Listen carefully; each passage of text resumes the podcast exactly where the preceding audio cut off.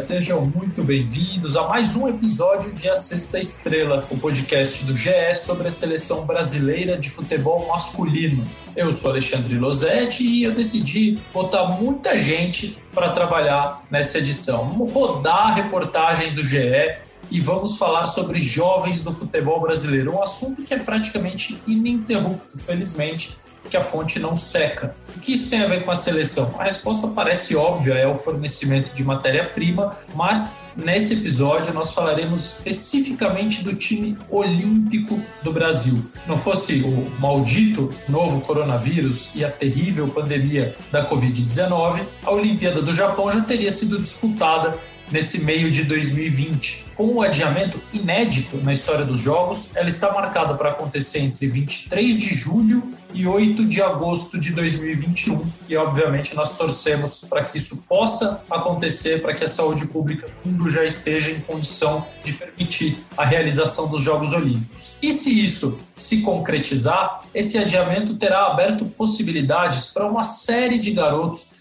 que certamente não teriam condição de ter disputado a Olimpíada agora, na sua data convencional, no meio de 2020. Garotos que estavam começando a aparecer, não estavam ainda inteiros ou encorpados na disputa por uma vaga nos seus times, é, ainda eram reservas, muito coadjuvantes ou nem sequer haviam feito a sua estreia pelos times principais. Jogadores que completam 23 anos em 2020, ou seja, estavam na idade limite para participar dos jogos, poderão é, ser convocados, poderão ser inscritos no torneio mesmo com 24 anos em 2021. O limite agora são jogadores que completem 24 anos no ano de 2021. Então, o torneio que até então era um sub-23 passa a ser um sub-24, seria realmente uma injustiça muito grande se esses atletas fossem excluídos por causa do adiamento, por causa da pandemia, enfim, eles não têm absolutamente nada a ver com isso. E nesse período recente, nós temos visto nessa volta do futebol, no Campeonato Brasileiro e também fora do país, muitos jovens surgindo e ganhando protagonismo nos clubes. O Palmeiras, por exemplo, tem Patrick de Paula e Gabriel Menino titulares no meio-campo. O Gabriel Veron me parece só não ter esse mesmo status no ataque ainda, porque passou alguns meses se recuperando de lesão, fazendo fortalecimento, enfim, sendo preparado para voltar ao time do Palmeiras. E voltou decisivo. Nos jogos do ano que vem, Patrick de Paula terá 21 anos, o Gabriel Menino 19 e o Gabriel Veron 18. A distância de um ano e meio do pré-olímpico que aconteceu entre janeiro e fevereiro de 2020 na Colômbia para a Olimpíada no Japão também deve fazer com que aquele grupo que conquistou a vaga nos Jogos seja profundamente modificado. Aliás, 11 dos 23 convocados pelo técnico André Jardine já mudaram de clube desde então. Vamos relembrar o grupo rapidinho? Os goleiros eram Ivan da Ponte Preta, Felipe, que trocou o Grêmio pelo Dallas dos Estados Unidos, e Clayton, que saiu do Atlético Mineiro para o Bragantino. Os laterais, Guga, do Atlético Mineiro, Dodô, do Shakhtar Donetsk, Caio Henrique, que foi do Grêmio para o Mônaco, passou pelo Atlético de Madrid, que era o dono dos seus direitos, e o Iago do Augsburg, da Alemanha. A zaga tinha Nino do Fluminense, Ricardo Graça do Vasco, Robson Bambu, que saiu do Atlético Paranaense, está no Nice da França, e o Bruno Fuchs, que foi do Internacional para o CSKA da Rússia. No meio-campo, Bruno Guimarães, negociado pelo Atlético Paranaense com o Lyon da França e já participou da semifinal da Champions League da última edição. O Matheus Henrique do Grêmio, o Maicon do Shakhtar Donetsk, o Igor Gomes do São Paulo, Bruno Tabata do Portimonense de Portugal, Pedrinho, que saiu do Corinthians, está no Benfica, Reinier, que até então só tinha jogado pelo Flamengo, foi para o Real Madrid e agora está emprestado pelo clube espanhol ao Borussia Dortmund. Na frente, o Anthony, que já trocou o São Paulo pelo Ajax, Paulinho do Bayer Leverkusen, PP do Grêmio, Yuri Alberto, que saiu do Santos para o Internacional de Porto Alegre, e o Matheus Cunha, que já havia sido negociado pelo Red Bull Leipzig para o Hertha Berlim e fez só depois a sua estreia no Hertha, só depois do pré-olímpico. O Bruno Cassucci, que é setorista da seleção brasileira e do Corinthians no GE, esteve na Colômbia, acompanhou o pré-olímpico de perto e ele conta para gente se havia uma predisposição do Jardine e da comissão técnica de manter aquela a maior parte daqueles jogadores para a disputa da Olimpíada, que seria meses depois quatro, cinco meses depois teria início a Olimpíada. Então seria quase uma sequência do trabalho que foi iniciado no pré-olímpico e em amistosos antes. Muitos daqueles jogadores, como já falamos, saíram do Brasil para o exterior. Anthony, Pedrinho, Robson Bambu, Bruno Fux, Caio Henrique, Bruno Guimarães, entre outros. E a gente sabe, né, Cassucci, que a liberação de times europeus é muito complicada, porque a Olimpíada não acontece numa data FIFA, quando clubes são obrigados a ceder atletas às seleções. Então, Cássia, como é que você vê esse panorama olímpico no momento? Será que a gente vai ter muita mudança?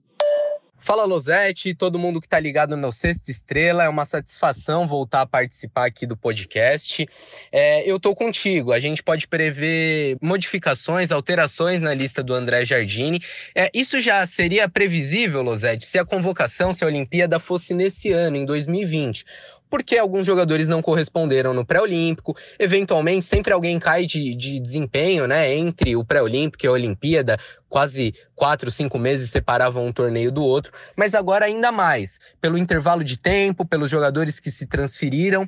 E tem uma outra questão que a gente pode pontuar, Losete: jovens jogadores é, que vão aparecer, que vão amadurecer, vão poder se firmar nos seus clubes, ganham mais um ano para mostrar que podem estar tá nessa lista olímpica. É, a gente lembra, tem muitos jogadores campeões mundiais sub-17, ainda serão muito jovens, mas que têm potencial e vão ter mais tempo para quem sabe conseguir a vaga em Tóquio. Fato é que o Jardine vai fazer convocações para amistosos, já está de olho em jovens jogadores. Na semana passada, ele esteve acompanhando o clássico entre Corinthians e Palmeiras em Itaquera e vai aproveitar esse tempo também para fazer observações.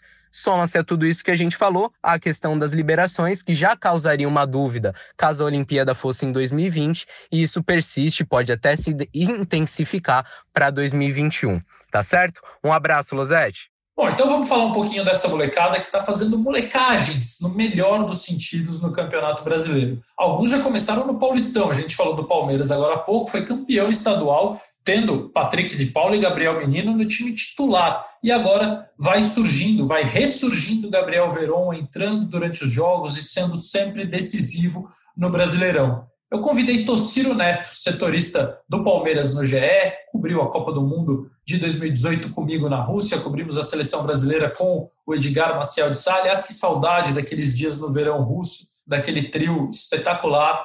E eu convidei o Tociro para falar da evolução desse trio, trio do Palmeiras, que é quase tão espetacular quanto o nosso, e de como eles ocuparam esse espaço, mesmo em setores tão concorridos, com tantos jogadores de nome que são o meio-campo e o ataque do time comandado pelo Vanderlei Luxemburgo. Fala, Tossa! Fala, Losete. É, o Palmeiras gastador ficou para trás, agora a gente vê um clube forçado a reduzir investimentos no time principal para aproveitar os investimentos que fez na base nos últimos anos e que vem dando frutos agora nessa temporada. O Patrick de Paula é o nome mais falado, é o mais velho dos três que você citou, acabou de completar 21 anos, e é também o mais frio deles, na minha opinião. É o que mostra mais personalidade em campo. Tanto é que na final do Campeonato Paulista contra o Corinthians, ele pediu para o Vanderlei Luxemburgo para ser o quinto cobrador de pênalti e acabou decidindo o título diante do goleiraço, que é o Cássio.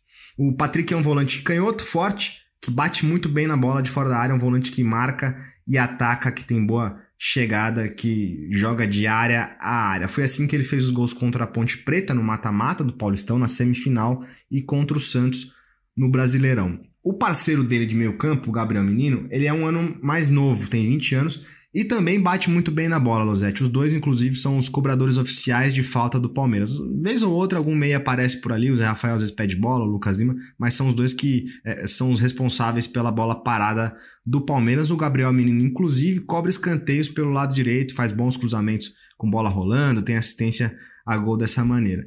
E ele é muitas vezes usado como lateral de fato, né? Antes de chegar à base do Palmeiras, ele foi lateral na base do Guarani. Então, quando o Luxemburgo não tem o Marcos Rocha nem o Mike, ele escala o Gabriel Menino por ali. E, e, e no segundo tempo dos últimos jogos, inclusive, ele sacou o Mike para colocar o Gabriel Menino uh, como um lateral direito.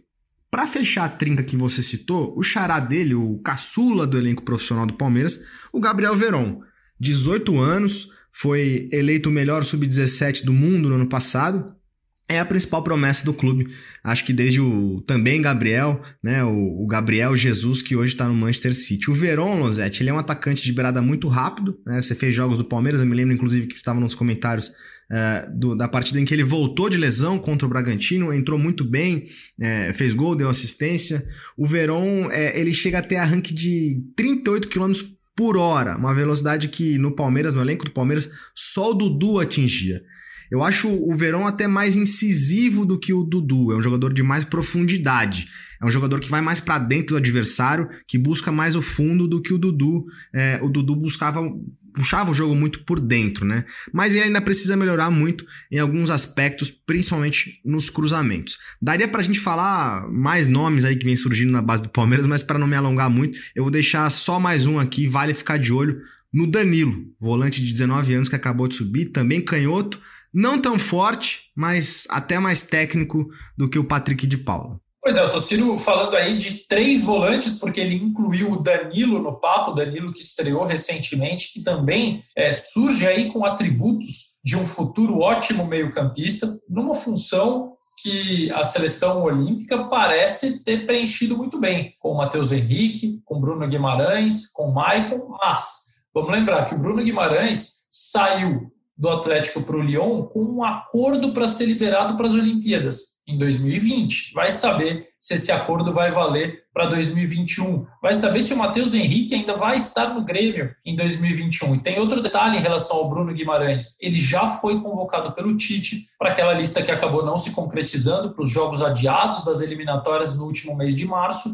mas enfim, já parece ter virado um jogador de seleção principal. Então talvez o Jardine tenha espaço para incluir novos volantes. E o Tociro falou agora de três deles que estão no Palmeiras. Vamos dar aquela puladinha de muro para você que não é de São Paulo e acompanha nosso podcast. Os CTs de São Paulo e Palmeiras são vizinhos separados literalmente por um muro. Então tem muita piada no pular o muro aqui em São Paulo, aquela puladinha de muro, porque no São Paulo também surgiu um jogador muito interessante é, nesse meio tempo? O Diego Costa, zagueiro que, graças à sua coragem para sair jogando, passe vertical, ganhou uma vaga entre os titulares com o Fernando Diniz e tem se mostrado firme, seguro sem a bola. O Diego foi capitão do São Paulo no título da Copinha em 2019, quando André Jardine, atual técnico da seleção olímpica, estava no time principal do São Paulo, numa breve aventura que não foi bem sucedida, mas o Jardine já conhecia o Diego do sub-20 das categorias de base.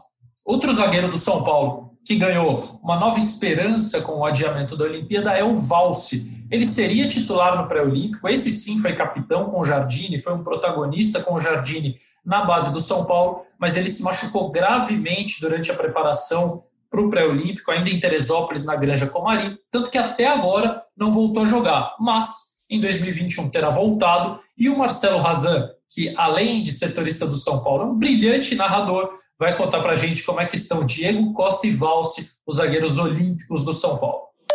Tudo bem, Losete? Agradeço pelo brilhante narrador, é mais gentileza do amigo, como sempre, muito parceiro. Falando um pouquinho do Diego Costa e do Valse, o Diego está tendo uma grande virada agora né, na história dele recente no São Paulo, desde o jogo contra o esporte na Ilha do Retiro. Ele e o Léo viraram titulares da defesa escalada pelo técnico Fernando Diniz. Ele queria dar uma melhor fluidez na saída de bola do São Paulo e o Diego Costa tem essa qualidade, joga como volante, joga como zagueiro. Como você disse, foi capitão do título da Copinha de 2019. É um jogador com muita personalidade. A torcida já tem gostado bastante dele, desse estilo firme de personalidade do, do garoto. E realmente tem feito ótimas atuações no clássico contra o Santos, empatado por 2 a 2 por exemplo, ele foi muito bem nos duelos individuais com, com o Soteudo. É um zagueiro que tem velocidade, o que é importante hoje em dia para postar corrida no mano a mano contra esses pontas que vão para cima no, no um contra um. Então, o Diego Costa vai bem também no, no jogo aéreo, é um jogador bem interessante. E, e, muita gente olha para ele com ótimos olhos no São Paulo como um jogador de futuro de enorme potencial. O Valse, da mesma maneira, também sempre foi bastante elogiado é, líder na base, já bateu pênalti em, em, clássico importante, decisivo em competição de base contra o Palmeiras no Allianz Parque. É, tem esse perfil também. É um jogador também que tem bom passe. Está numa recuperação de uma lesão importante né, de joelho. A previsão inicial era de oito meses. Ainda não tem uma data exata de quando ele vai voltar, mas como você também explicou, esse adiamento da, da Olimpíada permite, pelo menos, ao Valse continuar sonhando com essa possibilidade. Ele que é um zagueiro desse nível mesmo. Então, o São Paulo está muito bem servido em zagueiros revelados na base. Basta a gente lembrar Recentemente teve o Éder Militão, o próprio Morato, que nem chegou a jogar no profissional, já foi direto para o Benfica. Enfim, Rodrigo Caio está no Flamengo. Os jogadores do São Paulo de zaga ultimamente têm sido, têm sido boas revelações e esses dois acho que seguem essa tradição recente de Cutia. É brilhante sim, Razan. Brilhante narrador, brilhante repórter. É... Mas eu quero agora pegar a Dutra. Quero ir para o Rio de Janeiro, porque o Botafogo ainda não embalou no Campeonato Brasileiro. Mas o que tem de garoto promissor no time do Paulo Autuori. Rapidamente me lembro de três: Caio Alexandre, Luiz Henrique e Matheus Babi. Meio-campista, Caio Alexandre, os dois atacantes, o Luiz Henrique de velocidade e o Matheus Babi, um centroavante. Nessa fase de resultados irregulares, eles têm se destacado com bom futebol. Então, a Emanuele Ribeiro, setorista do Botafogo no GE, conta pra gente sobre esse momento da garotada que tem oscilações, evidentemente, mas que está em ascensão no time do Autori. Diz aí, Manu. Fala, Losete, espero que esteja tudo bem com você. Um salve também para a galera que acompanha o podcast. Três garotos que você lembrou aí que a gente olha com carinho também aqui na cobertura do Botafogo. Três atletas que estão tendo sua primeira oportunidade na elite do futebol nacional. A começar pelo Caio Alexandre, tem 21 anos, volante, jogador de muita qualidade, tem um passe muito bom, visão de jogo, é, lançamentos que chamam a atenção é responsável pela saída de bola do Botafogo, ajuda na transição para o ataque. Acho que é um jogador que tem muita qualidade, também tem muito a desenvolver e a amadurecer ainda. Jogador também que aparece bem como cabeça de área para compor ali com o ataque. Tem dois gols na temporada, justamente por isso, por aparecer chutando de fora da área como opção para os companheiros lá na frente. E 20 jogos mostra que tem um prestígio também com o Paulo Autuori. Hoje é titular nessa equipe do Botafogo, um jogador que, quando quer também, é, muda o jogo para o Botafogo. Aconteceu algumas vezes nesse campeonato brasileiro. Outro atleta, Luiz Henrique. Esse é o principal jogador do Botafogo, acredito eu hoje. Jogador que chama a atenção de clubes europeus, tem tido sondagens, né? Muitas sondagens ultimamente não tem jogado, ficou fora dos últimos três jogos por um desconforto no pubis. É, provavelmente não enfrenta o Vasco também na próxima quinta-feira pela primeira partida da quarta fase da Copa do Brasil, mas é a principal promessa do Botafogo na temporada. Um jogador de muita velocidade, muito bom no um contra um, jogador ousado, jogador que parte para cima e desequilibra o jogo para o Botafogo. Tem sido assim até o momento também é titular absoluto com Paulo Autuori, dois gols na temporada, 19 jogos. Se não fosse por esse problema muscular, com certeza estaria é, nesse time do Botafogo nessas últimas rodadas do Campeonato Brasileiro. Por último, Matheus Babi, acho que é uma surpresa muito positiva. Jogador que o Botafogo contratou junto ao Serra Macaense, time do interior do Rio de Janeiro. É, veio sem custos para o Botafogo, um jogador é, barato, mas que tem rendido muito e conseguiu colocar o Pedro Raul no banco. Ele desbancou o Pedro Raul no momento que o centroavante titular é, precisou desfalcar o time por lesão e também é, por ter contraído a Covid-19. Matheus Babi entrou e garantiu o seu lugar no time titular por mérito próprio, como já disse o Paulo Autuori. Hoje é o titular ali da frente do ataque do Botafogo e tem feito gols. Em 10 jogos pelo Botafogo, já marcou três gols. Um jogador que se movimenta muito lá na frente, faz bem o pivô, sai da área, não é aquele 9 que fica apenas esperando a bola, se movimenta muito, com isso consegue aparecer como opção em diversos pontos ali do ataque. Jogador alto que finaliza bem com as duas pernas, sabe também é, usar a cabeça tem apenas 23 anos, faro de gol. Acho que é uma surpresa muito positiva o garoto Matheus Babi nesse início de campeonato brasileiro para o Botafogo. Com certeza, três jovens que vão estar na lista de observação aí do Jardine e podem figurar sim na seleção brasileira. Espero ter ajudado você. Um abraço para todos e qualquer coisa tamo aí. Até a próxima. Valeu, Manu. Em Porto Alegre também há garotos se destacando. O André Jardine é um técnico que gosta de futebol bem jogado desde a sua área. Seus zagueiros, então, precisam ter um bom jogo com a bola no pé. E no Internacional do Eduardo Cudê, líder do Campeonato Brasileiro, talvez não seja mais quando você estiver ouvindo esse podcast, mas depois da décima rodada é o líder. O volante Zé Gabriel virou zagueiro justamente por isso. Aliás, volante não, porque ele começou lá na frente e foi recuando até se tornar zagueiro com o Eduardo Cudê, o técnico argentino. O Zé Gabriel vai fazer 22 anos em janeiro e o Peglo, João Peglo, campeão mundial sub-17 no ano passado, tem ganhado cada vez mais espaço no setor ofensivo do Inter, que sofre com desfalques de diversas naturezas. Então, Eduardo Deconto, que é o setorista mais bonito do jornalismo brasileiro, cobre o Internacional. Mas eu vou aproveitar e pedir para ele falar também do Darlan, volante do Grêmio, outro de 22 anos, que começa a ganhar espaço com Renato Gaúcho.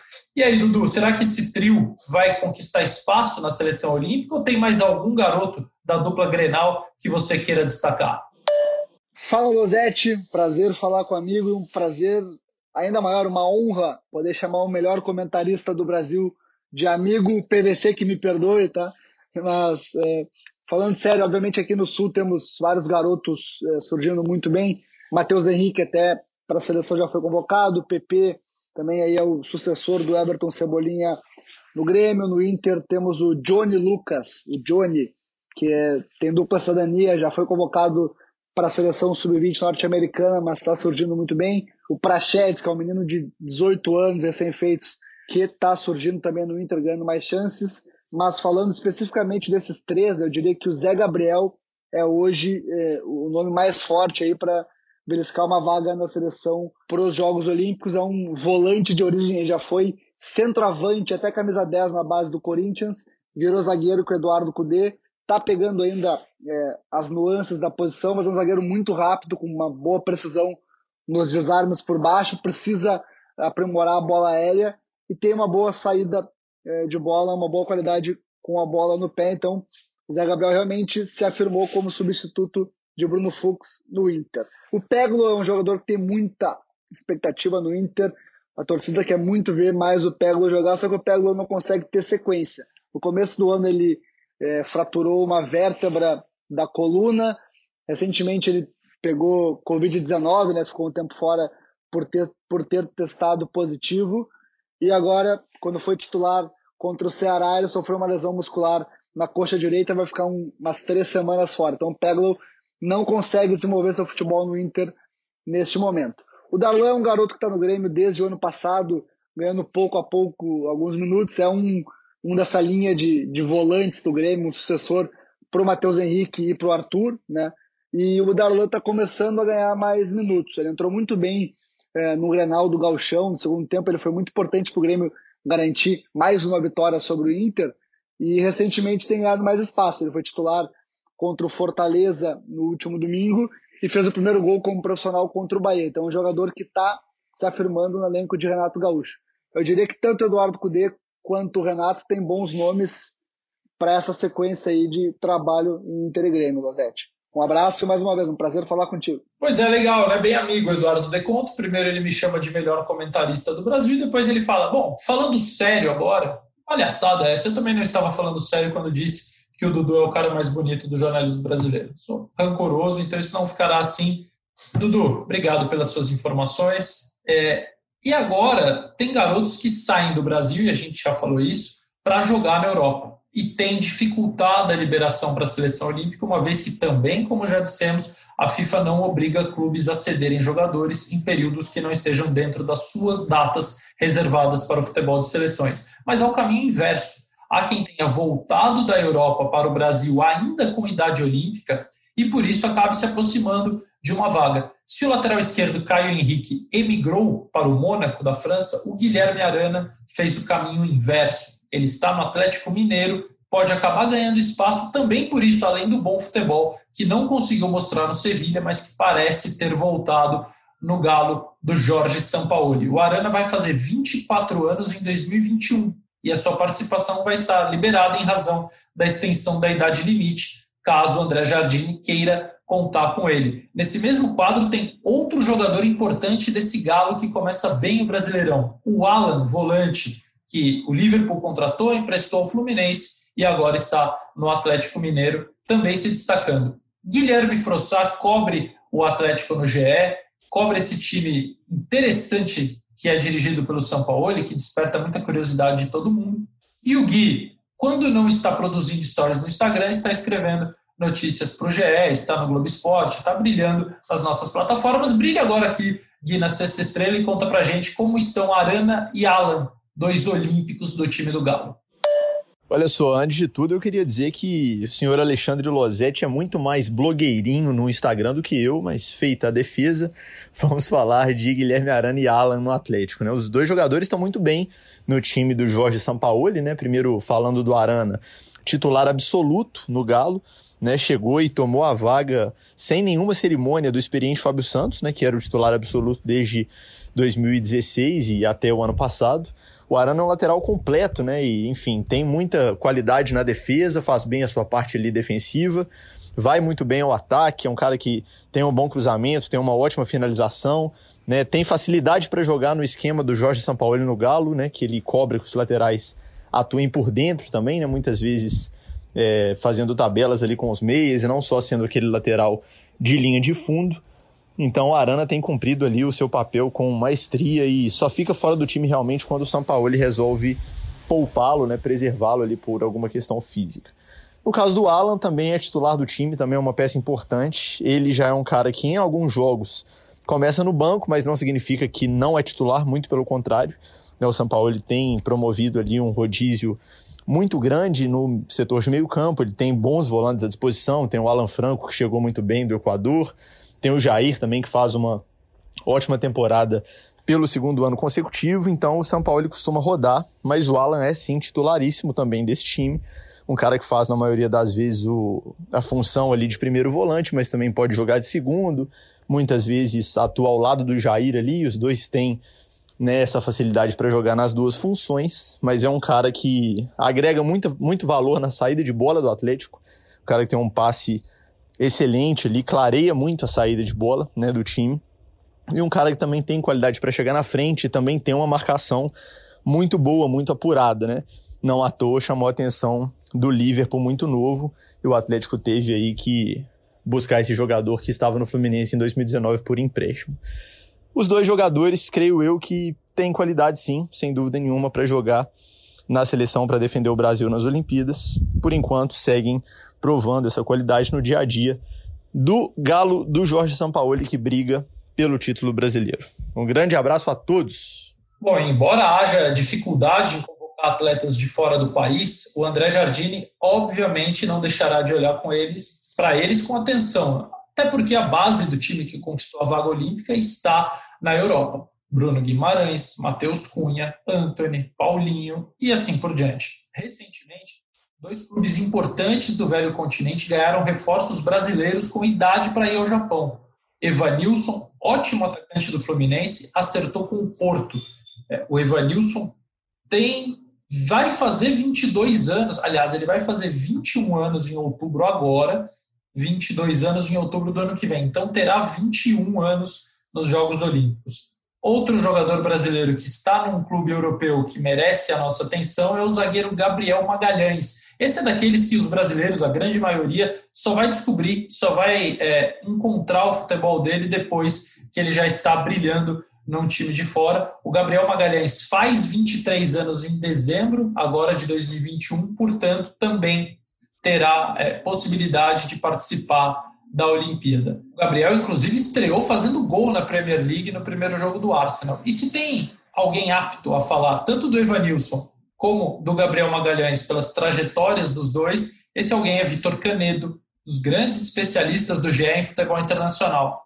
Canedo, complicações de convocação à parte, porque esse é um assunto que só vai se decidir lá perto dos Jogos Olímpicos e nós não temos como prever. Evanilson e Gabriel Magalhães podem ser boas opções para o Jardim em 2021?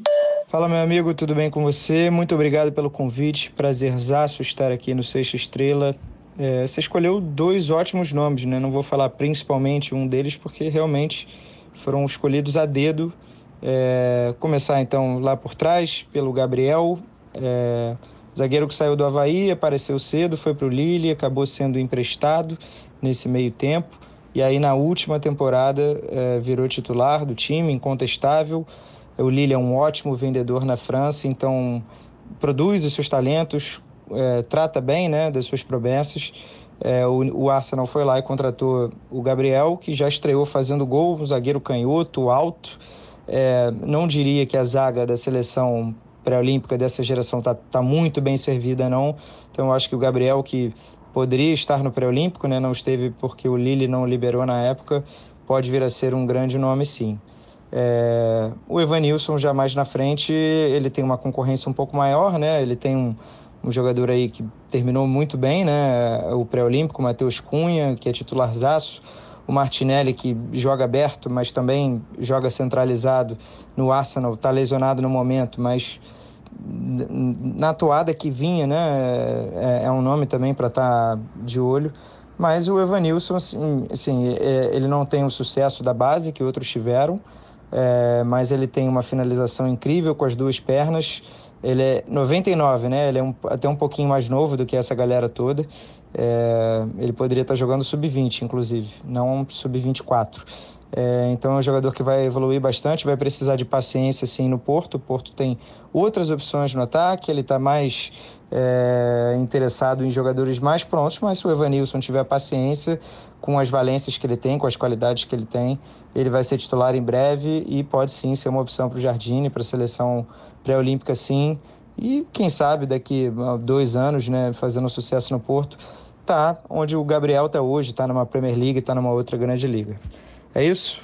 Espero ter aproveitado aí o, o convite. Muito obrigado, Lozete. Aquele abraço. Pois bem, André Jardini é, esteve no clássico paulista entre Corinthians e Palmeiras, deve acompanhar outros jogos que tenham é, sub-24 envolvidos e em breve vai também fechar uma programação voltada para o time sub-20. O Jardim acumula é, o comando dessas duas seleções, a Olímpica e a sub-20, e no início de 2021 é, deverá ter sul-americano da categoria sub-20. A gente fala tudo na condicional, porque, enfim, o mundo vive um momento extremamente peculiar, onde a saúde determina e deve ser assim o que vai acontecer, que torneios vão se realizar, é, a, a possibilidade desses torneios acontecerem ou não sem que haja prejuízo à saúde pública, que é o mais importante. Mas está prevista a realização do Sul-Americano para início de 2021, e como a equipe olímpica ainda não tem previsão de convocação, as opções, é, o foco